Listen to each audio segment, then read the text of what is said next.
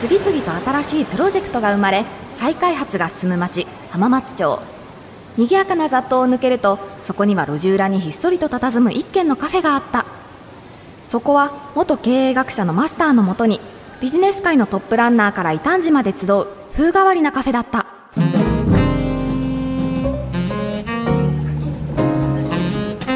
いや仕事イノベーション盛り上がったねはい。フジテレビチーフビジョナリストの清水俊弘さんによる仕事好きのチームと我が浜カフェが11月24日文化放送メディアプラスホールで開催したイベントですね。いやーもう一回開催したいなどれも驚きの連続だったし。そうですよね。しかもまさかロン毛だったマスターの写真を使った T シャツが飛ぶように売れるとは。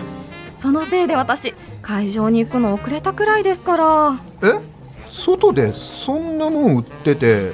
到着遅れたの？もう勘弁してよもう。嘘ですよ嘘。そんなことよりも最後に私たちが参加したセッションも良かったですよね。うん。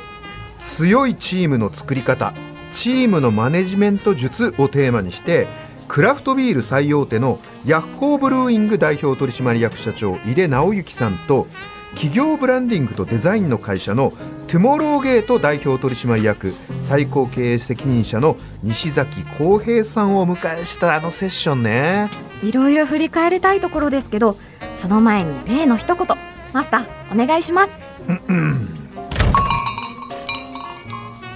いらっしゃいませ。浜松町イノベーションカルチャーカフェへようこそ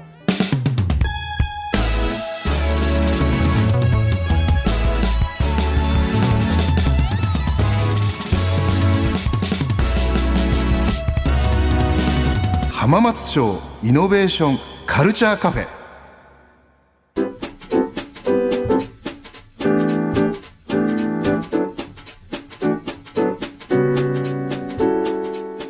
イベント仕事イノベーションの強いチームの作り方。チームのマネジメント術というセッションに登壇したヤッホーブルーイングの代表取締役社長井出直之さんのプロフィールです。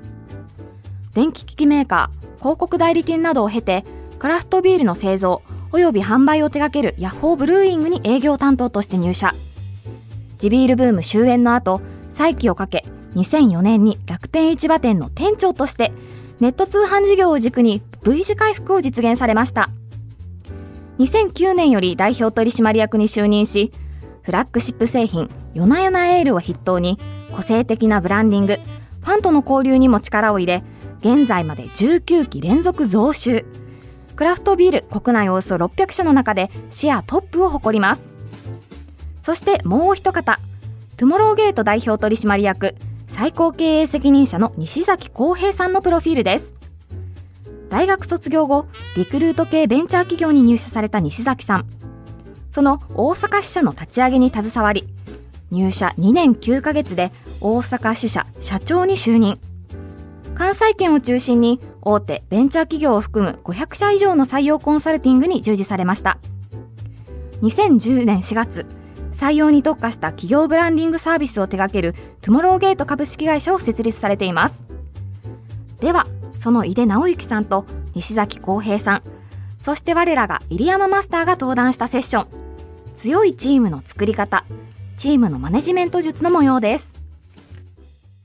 強いチームの作り方チームのマネジメント術というテーマでお送りします。今ねあのいろんなあの企業やビジネスパーソンの皆さんがやっぱりチームの重要性っていうのをすごくあの私から見ても見直されてるなっていう印象があってやっぱりこれだけ変化が激しくていろんなチャレンジしなきゃいけない時っていうのはやっぱりいいチームを作っていくっていうのがものすごい大事になってる。今日のお二方はまさにそのチーム作りということについて、まあ、第一人者のお二人でいらっしゃいますのでその視点からいろいろお伺いをしていこうというふうに思います。まず西崎さんからお伺いしたいんですけど、はいはい。チーム作りの強い会社っていうと、はい、なんかどういうものがあるっていうふうになんか思い浮かぶのもってありますか？やっぱあの楽しんでる組織強いなっていうふうには思いますね、社員たちが。はい。まあ、言い換えると自発的な組織かなと思うんですけど。自発的な組織、はい、はい、自発的な組織かなと思うんですけど、いかにやらされてる仕事ではなくて、自分たちから会社をもっと、まあ、言ったらいい会社作りしていこうっていう形で、まあ、そのために多分ビジョンっていうものが必要だと思うんですけども、うん、だからそういう組織はすごく強いなっていうふうに感じます。一番多分ね、あの僕も自分もいろいろ失敗してきたんで、いろんなこう組織、まあ、その仕事を通しても関わってはきたんですけども、やっぱ一番パフォーマンスが高いですね。自分からやりたいとか、うん、面白いと思ってやる仕事と、これやれって言ってやらされる仕事とでは、やっぱパフォーマンスの出方が全く違うなっていうふうに思っていて、いかにそういう組織作りできるかっていうところが、やっぱこう伸びる組織、成長する組織につながるのかなっていう印象です。井出井出さんどうですか？今の、あ、いや、店長だ。店長どうですか？今の西崎さんの話は。いやもうその通りだと思いますね、うん、楽しむっていうのは大事で。で、まあ、うちもあの組織文化っていうので、まあ、いくつかフレーズがあるんですけどあのそこでまあフラットな、ね、あの組織あのもう自由に言い合えるようなフラットな組織なんていうのがあるんですけど、うん、そこの一つに仕事を楽しむっていうのがあるんですよ、はい、どうせやるんだったら仕事を楽しむように工夫しようみたいなそういうのも組織文化の一つに入れるぐらい、まあ、楽しむのは大事ですね。楽しむように工夫しようっていう。そうですそうです。もう例えばあのね仕事してたら楽しくない仕事もまあ正直あるじゃないですか、うん、ただあのただコピー一つ取るのにもあのやらされてコピーするの嫌じゃないですか、ね、じゃあ例えばじゃあちょっとどっちが早くこれコピー早く終わるか競争しようぜみたいにゲーム感覚でやると楽しいじゃないですか、うん、とかあの工夫しながらあっちのコピー機も空いてるから俺2つ使ってやっちゃえみたいな感じであこんなことやると早く終わるんだとかね例えばそんなこと一つとっても仕事をいかにエンターテインメントにして楽しんでいくかっていうところはとても大事だと思いますよね。仕事をエンターテインメントにするってことなんですね。そうですそうです。僕らだから仕事を基本的には楽しくなるように工夫してやるっていうのがうちのやり方ですかね。西崎さんどうですか、はい、いやもう素晴らしいですね。はい。あの僕らはもうすごく通じるところがありまして、でじゃあいかにそのその仕事を楽しくっていうところの僕たちのもう一つのテーマとしてはあの任せるっていうのをすごく大事にしてる部分があって、はいはい、やっぱこう言われたことやるって結構ね、あのー、なんて言うんでしょう自発的になるってすごく難しいんですけど、うん、自分たちで決めたことに対してやるっていうのは、えー、よりこう自発的になりやすい環境なのかなというところで。なんでうちではやっぱ目的を伝えるっていうのはすごく大事にしていますね。手段は自分たちで考えろという形で何のためにやるのかとかそのための自分たちの判断基準って何っていうところを会社の方でしっかりと明示してそれがちょっと今日昼の話だったんですけどね。はいこれが結構、本当にその通りなんですけど、はい、意外と、まあ、日本の既存の会社ができない、じゃないですか、これ、なんでできないんですか、あえっとね、多分ね、それをやることによって会社が成長するっていう実体験が足りないのかなっていうふうに思っていて、これ、僕がしそれで実体験を得て、それができるようになったんですよ。というのが、まあ、社員が、まあ、2010年に会社作って、社員がまあ10人超えたぐらいから、あの、それまで全部僕がこう見てたんですよね、会社を。うん、で、ただ、こう10名超えてきたら、物理的にちょっと見れなくなってきてですね、うんうん、翌年、もう僕が出なくしたら、うん、その年が一番売上利益上がったんですよね。はい。で、これ、よくよく考えたら、なるほどなって感じだったんですけど、これまで全部僕が決めてたんで、考える時間をめちゃくちゃ奪ってたなっていうふうに。うん、要は社員たちが、まあなんか提案しても結局社長の意見になるし、お客さんとやり取りするのも結局社長だし、みたいなところがあって、で、それは物理的に、まあ、いかないことによって、まあ、考えなきゃいけなくなるわけじゃないですか、本人たちが。それでもちろん成功することも失敗することもあるだろうけども、結果、その経験を通じて本人たちが成長していって、うん、えー、お客様満足度、言ったら僕一人で対応するのと、社員みんなで対応するのとっていうのでは、当然、ね、避けるリソースも変わってくるんで、それによって最終的には、あの、お客さんの満足度は高まったんじゃないかなっていう感じはあります。で、ただこれ、いくつか前提条件が必要かなと思っていて、はいはいあの、やっぱり、あの、ヤホーさんもそうだと思うんですけど、あの、いい人材がいないと、結局任せることによってクレームがそれこそ多発したりとか、会社のこう成長につながらなかったりとかっていうのが出てくるのかなっていうところが、まあ自分がやってみて感じる部分でもありますね。だからそう考えると、はい、やっぱりその仕事のアサインメントとか、うん、あつまりどういう仕事を割り振るかっていうこととあとやっぱり採用みたいなのが、まあ、まさにご専門ですけど、はい、すごい大事になってくるってことですよね。そのチームのカルチャーに合った人を採用していかないと結局そのまままたね崩壊するわけですからね。そうですね。なんで僕らももともとの事業が採用ブランディングっていう事業をやっていて、えー言ったら採用に特化した制作物を作ってたんですよね。採用パンフレットとか、えー採用サイトとかっていうのをもう専門でちょっと作っていて、採用だけに特化した制作物っていうのに振り切ってやったら、まあ実績そういったこう際立ったやつが多かったんで、発注もいっぱい来てましたし、ただ、あのー結局そのサービスを使って採用してもらっても、すぐみんな辞めちゃうんですよ。うーんわかりますか？はい。あの、言ったら、見た目だけこう取り繕ってるような状態だったんで、実際それでたくさんの人集まるんだけども、入って実際入社した後のギャップで辞めていくと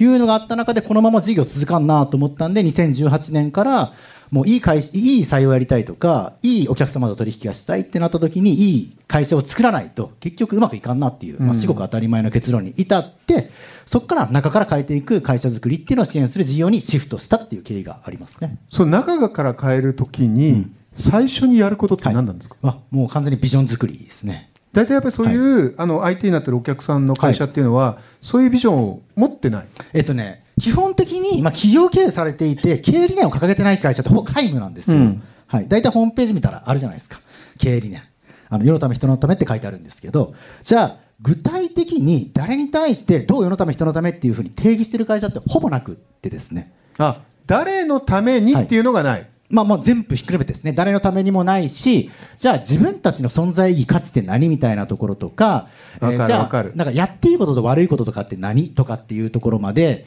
しっかり明文化したりとか、じゃあ5年後、10年後、はい。どういう会社になっておくのかっていうところを、あの明確にあの指し示しているところっていうのが、まあ、少ない。うん。うん。じゃあまずその会社の理念の方から、まあ、しっかりと設計していきましょうと。で、その理念に沿った、僕らで言ったら、えー世界一変わった会社作ろうぜっていう、まあ、ビジョンが、まあさうん。最終ゴールとしてあるんですけども、そのために、まずは大阪で一番面白いって言われる会社作りしようっていうのが中期ビジョンとしてあって、これ2025年までにやりきるって決めてるんです2025年までに大阪で一番面白い会社にすると、はい、そうです。い、いっすね。言い切ってますよ。はいそうですっていうふうに。いやいやもうこれ本当にやる気なんですよ。で、うん。言ったらこう今日会場に来ていらっしゃる方々に、大阪で一番面白い会社はどこって聞いたときに、一番うちの会社の名前が上がるような会社作りをしていこうっていうのが、まあ、うちのまあ中期のビジョンとしてあって。いいっすね、どうですか店長今の話は？結局チーム作りをやろうとした時にちゃんとこう教科書とかにも書いてあるんですけどね。今の話でいくと、まあ、会社のその大事にするミッションとかねビジョンをきちんと設定して同じ志を持つあの仲間をあの作る募る作るっていうのも書いてあるんですね、はい。なので私チーム作りっていうことをやりながら一方で社長になった段階で経営理念みたいなのが実はなかったんですねなかったんです。ね。なんとなくの雰囲気はこうあったんですけど、けど全然なくって、それを、まあ、うちでいくと、経営理念っていうくくりの中で設定するのは、その経営理念の中で5つ要素があるんですけど、うん。まあ、ミッションっていうのと、まあ、ビジョンっていう目標と、まあ、ミッションは使命、ビジョンと、あとは組織文化と、まあ、ルール的な価値観と、まあ、ファンが支持する理由みたいな、この5つを、まあ、明文化して、ここに共感する人だけ、あの、一緒に働こうみたいな。うんでさっきの辞めてったっていう人は結局ただビールが好きとかただ近所だからとか定時で帰れるとか全然違う理由で入ってきてうん。いた人たちにいきなり私がチーム作りの中で大事なそのミッションとかビジョンみたいなのを一個一個作っていったらいや俺そんなの聞いてないとかね。そんなんで、まあ、合わなくなって辞めていったんですけどただいきなり全員辞めちゃうと事業が成り立たないんでそこをこう見ながらあのこうギリギリの創業できるメンバーでやっていったっていうのがさっきの話なんですけど結局やっぱり同じ志を持つ人を集めて、まあ、一緒に運営していく。これが大事でで中にはまあ結果的に半分ちょっと辞めていっちゃいましたかね。当時の20人ぐらいの中から。であとは辞めてっちゃったら採用するときにはもうそこに共感してる人しか取らないから、うん。もうだんだん中身が濃くなってくるんですよね。はい。でうちあの働きがいがある会社グレートプレスワークってはいはい有名なやつですね。はい、今6年連続ベストカンパニーに選ばれてすごいよね。中規模クラスで年々ランキングが上がっているんですけど、まあ、じそれだけ見るとだからすっごい応募があるんですよ。でも、ホームページでも採用説明会でもいつも言うのは働きがいがある会社に選ばれてるけど全員にとって働きがいがある会社じゃないからねと。うん。うちの会社に会う人、会う人はもうめっちゃ幸せだけど、会わない人が来たらダメと。不幸になるよと。お互いに、ね。で何度も何度も言ってるっていう。でも色がどんどん濃くなってきてる。血が濃くなってるめっちゃ面白いですね。僕ねそういう意味ではあの西崎にちょっとお伺いしたいのは、今の店長の話本当に素晴らしいなと思って、えーで本当その通りだと思うんですけど、一方で西崎さんの場合は、はい。それがクライアント企業なわけじゃないですか。はいとクライアント企業からすると、はい。ビジョンを作ったとか、はい。まさにその具体的なものを作っても、僕もこの話本当大事だと思ってるんですけど、はい。やっぱり最後はまさに腹に落ちてないとしょうがないですよね。そうですね。その腹落ちとか共感性を持ってもらうことが大事だし、まさに店長がやられているように、その自分のビジョンを信じきって、はい。それを常に周りに伝えていくっていうことをやらないと、はい。濃くならないじゃないですか。はい。そこははい。どうや、つまり、はい。結構そこで西崎さんっては、自分じゃないから、はいお客さんなんで、はいそこで止まっちゃう可能性あると思うんですけあどー、でも、あれですね、その僕らでいうビジョンマップっていうものがあるんですけど、はいはいはいうちのメインのサービスで、そのビジョン作りしていきましょうと。うんで、えーじゃあそれをやっぱ社員巻き込みながら作っていくっていうのがまず一つですね。経営陣だけで作り込まない社員と一緒に作る。はい。あその目的の部分はリーダーがやっぱ決めていいと思うんですよ。あの、これよくいい会社作りしていこう、面白い会社作りしていこうっていう時の失敗例なんですけど、全社員の意見を反映させようみたいなパターンで。一番もうね、丸くなっちゃってね、あつまんないのしかはい出てこないですね全然面白くない形にはいはないってしまうんですけど、やっぱどこの方向に行くっていうのはリーダーのし決めるのはリーダーの仕事かなと。じゃあ、その生き方、手段を社員巻き込みながら作っていくっていうのをやっていくと、まず一つ自分ごとになっていきますよね。で、もう一つ大事な軸あるなと思ってるのが人事評価かなと思っていて。うん言ったら、どんだけいいミッション、ビジョン、バリューを掲げたとしても、それに即した行動が評価されないと、はいこれ誰もやっぱやらないですよね。これもうちの失敗がありまして、もともとうちは、特に最初は営業会社からスタートしたんで、えー人事評価の軸があ荒りやったんですよね。なんぼに会社に対して利益残したかが、えー給与とか、じえー昇給の、あ昇給とか昇格の基準だったんですけまあ、売上マイナス経費ってことですね。そうですね。はいで、そうすると、当然のことながら面白い会社は作ろうと。大阪で一番面白いことやろうって言ってても、社員が目指すのってあらりになっちゃうんですよね。そうですよね。はい西崎さんの場合はどういう評価にしたんですか、あ僕らはですね、大きく3軸です。えー人事評価が。えーと、まず一つマインド評価。これは会社のミッションビジョン、まあ、バリューですね。価値観とかをどんだけ体現したアクション取れてるかっていうのが一軸と、で、もう一軸がスキル評価で、えー例えば営業だったら顧客の課題を引き出す力とか、うんえー引き出した課題をに対して解決策、企画を作る力とか、うん提案する力とかっていう、まあ、技術の部分です。で、え3つ目がえーパフォーマンスで、うんここが利益ですね。なるほど。とはいえ、当然企業経営やっていく中で利益必要なんで、うんじゃあこれを、えー職種とかに応じて配分が変わっていって、うんはい。まあ大体3分の1ずつぐらいの評価になるんですけども、これで人事評価をしていくっていう形ですね。店長どうですか？もうなんかすごい嬉しそうな顔して聞いてますね。あの根本はあの同じなんですけどこう表現の仕方で違うのはあのうちねその売上とか利益とか一応気にはしてるんですけどもうここ数年言ってるのは売上なんか見なくていいよと。売上なんか後からついてくるからこう僕ら行動評価なんてこういう行動をやったら、あの評価できるよみたいなね、まあ、それはいろいろ分析してそんなふうにしてる。西西崎さん、いいどうですか？いや、本質はもうまさにその通りかなっていうふうに思いますね。ただ僕らも仕事柄のところあるかなと思うんあですけど。だだってねさいわゆるコンサルティング業みたいなあそうなんですよ。おやつだからね客様の企業ブランドを作るっていうのは、単純にじゃあ、なんかいい会社にしましょうではなくって、当然生産性の高い組織、そうですね。これは当然利益も含まれますし、えーあとは採用の部分もそうですし、数字でのコミットメントが求められるんで、結構うちの社員は数字に厳しい目を持ってるかもしれないですね。でいやでもいいですよね、僕あのだからはい。まさにお二人の話聞いてると、は本当にこういう人事とか文化とかチームとか組織の作り込み方って、一個の正解はないなってないうもうそこ、その会社の企業文化だと思いますんで、うん。それは。言い悪いではないのかなっていうふうね、にいますね。とっても面白いですね、はい高見ちゃん、どうですか、お二方に何か質問ありますか？レイヤーとしては経営者が決めている制度とか MVV がある前提のお話かなと思っててあミッション、ビジョン、バリューですね、はい MVV。はいでそれを担うのは言っても中核のマネジメント層かなと思っててそのはい評価制度がある中で組織を作っていくのはその方たちなつまわりいわゆけですよね。る管理職層っていうことですかね。はいでそういう方たちに求めるリーダーシップみたいなのはど。ういったものなのかおなっていうのは二方がね、そういういい感じのリーダーのがよく分かったから、はいもう、まあ、いわゆる管理のマネージャークラスの皆さんにどういうことを求めてるかってことですね。はいはいはいはい。それで言ったら、分かりやすく言うと僕が喋らなくていい状態にどんどんしていくみたいなところがありますね。うん。はい、言ったらその軸その会社の判断基準とか価値観とかをいかにじゃあ今度はえーその次の役員マネージャー層が同じ軸で、まあ、判断できるかとか。今度はそのマネージャー層がこのメンバー層に対していかにそれを落とし込んでいけるかみたいな。なんかこうできるだけ薄くならない組織作りっていうところはすごく意識してやっていますかね。なるほど、はい私結構強いリーダーの典型的な感じだったんですけど、まあ、昔それを昔はね。うんそれも良くないなとチーム作りをこうやっていって。でうち管理っていう言葉があんまり好きじゃなくて管理してないんですよね。あの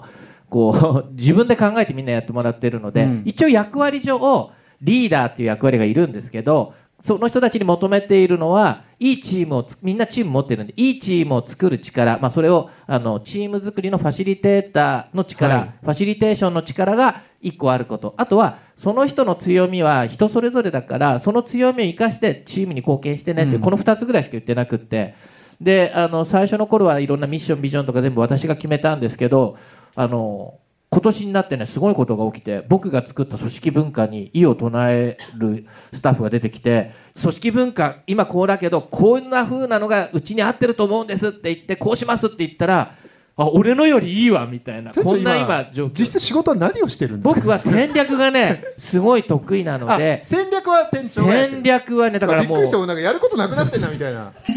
浜松町イノベーションカルチャーカフェ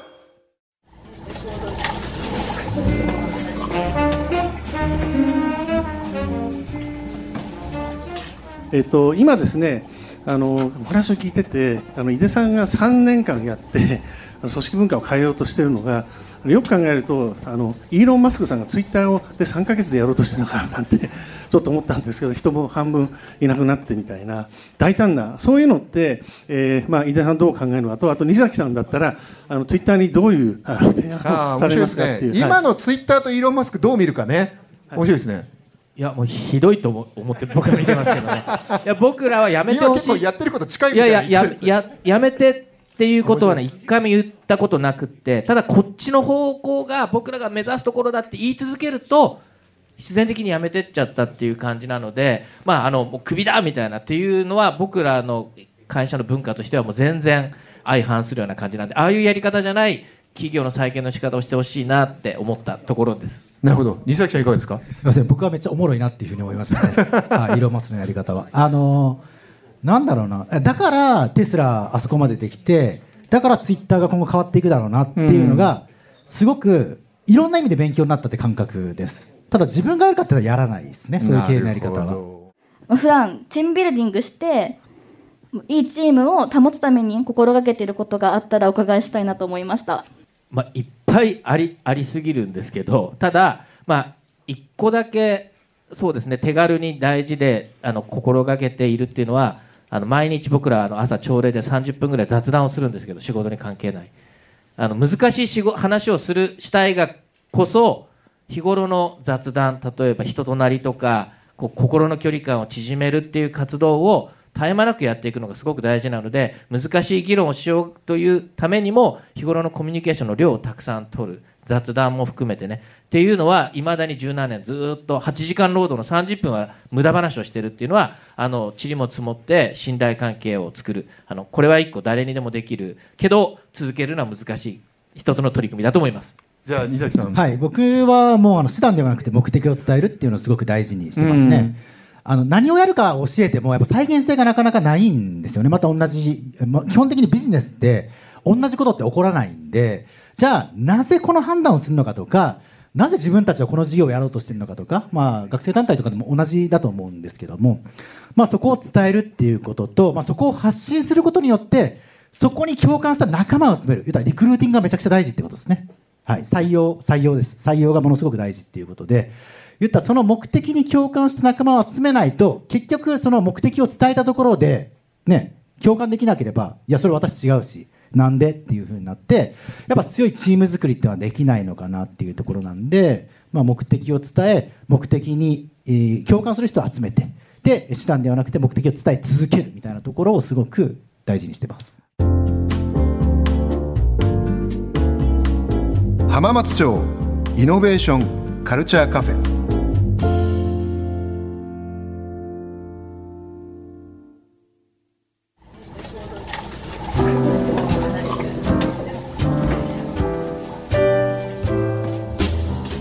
井出さんと西崎さんのセッション刺激的だったね。はい、特に井出さんのうちには合う社員と合わない社員がいるとはっりおっしゃってたのがすごく驚きました。いやーお二人ともやっぱり共通してるのが強いチームを作るのってやっぱり時間もかかるし方向性もはっきりしなきゃダメだっていうことだよね。だからまあそんな生半可なことじゃないんだけどでもそれを本当に信じて作ってると強いチームができてくるっていうのが分かったよね。あそうそう。来週も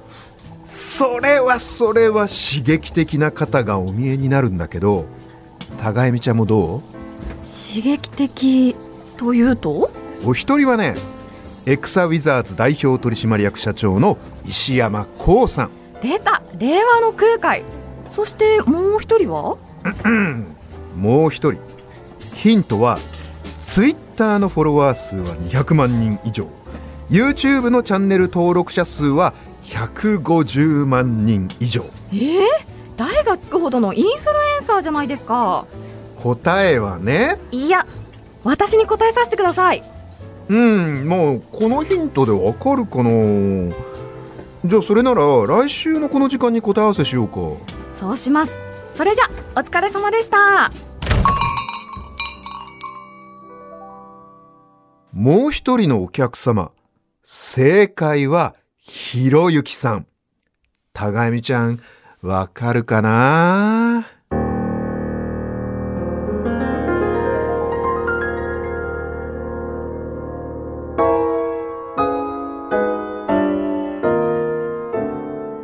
新しいプロジェクトが生まれ再開発が進む町浜松町。その片隅にある浜松町イノベーションカルチャーカフェでは今日も様々なジャンルの熱い議論が交わされイノベーションの種が生まれています浜カフェではあなたの声やご感想も募集していますツイッターのハッシュタグは浜カフェ浜は漢字カフェはカタカナですまた今回の放送はラジコのタイムフリーでも放送から1週間お聞きいただけるほか YouTube や Podcast、Spotify でも過去の放送を配信中です。こちらもお聞きください。浜松町イノベーションカルチャーカフェ。強いチームの作り方、チームのマネジメント術。出演は、お客様、ヤッホーブルーイング代表取締役社長、井出直之。トゥムローゲート代表取締役、最高経営責任者、西崎康平。見習い店員、田ヶ原恵美。そしてマスターは、早稲田大学ビジネススクール教授入山昭恵でした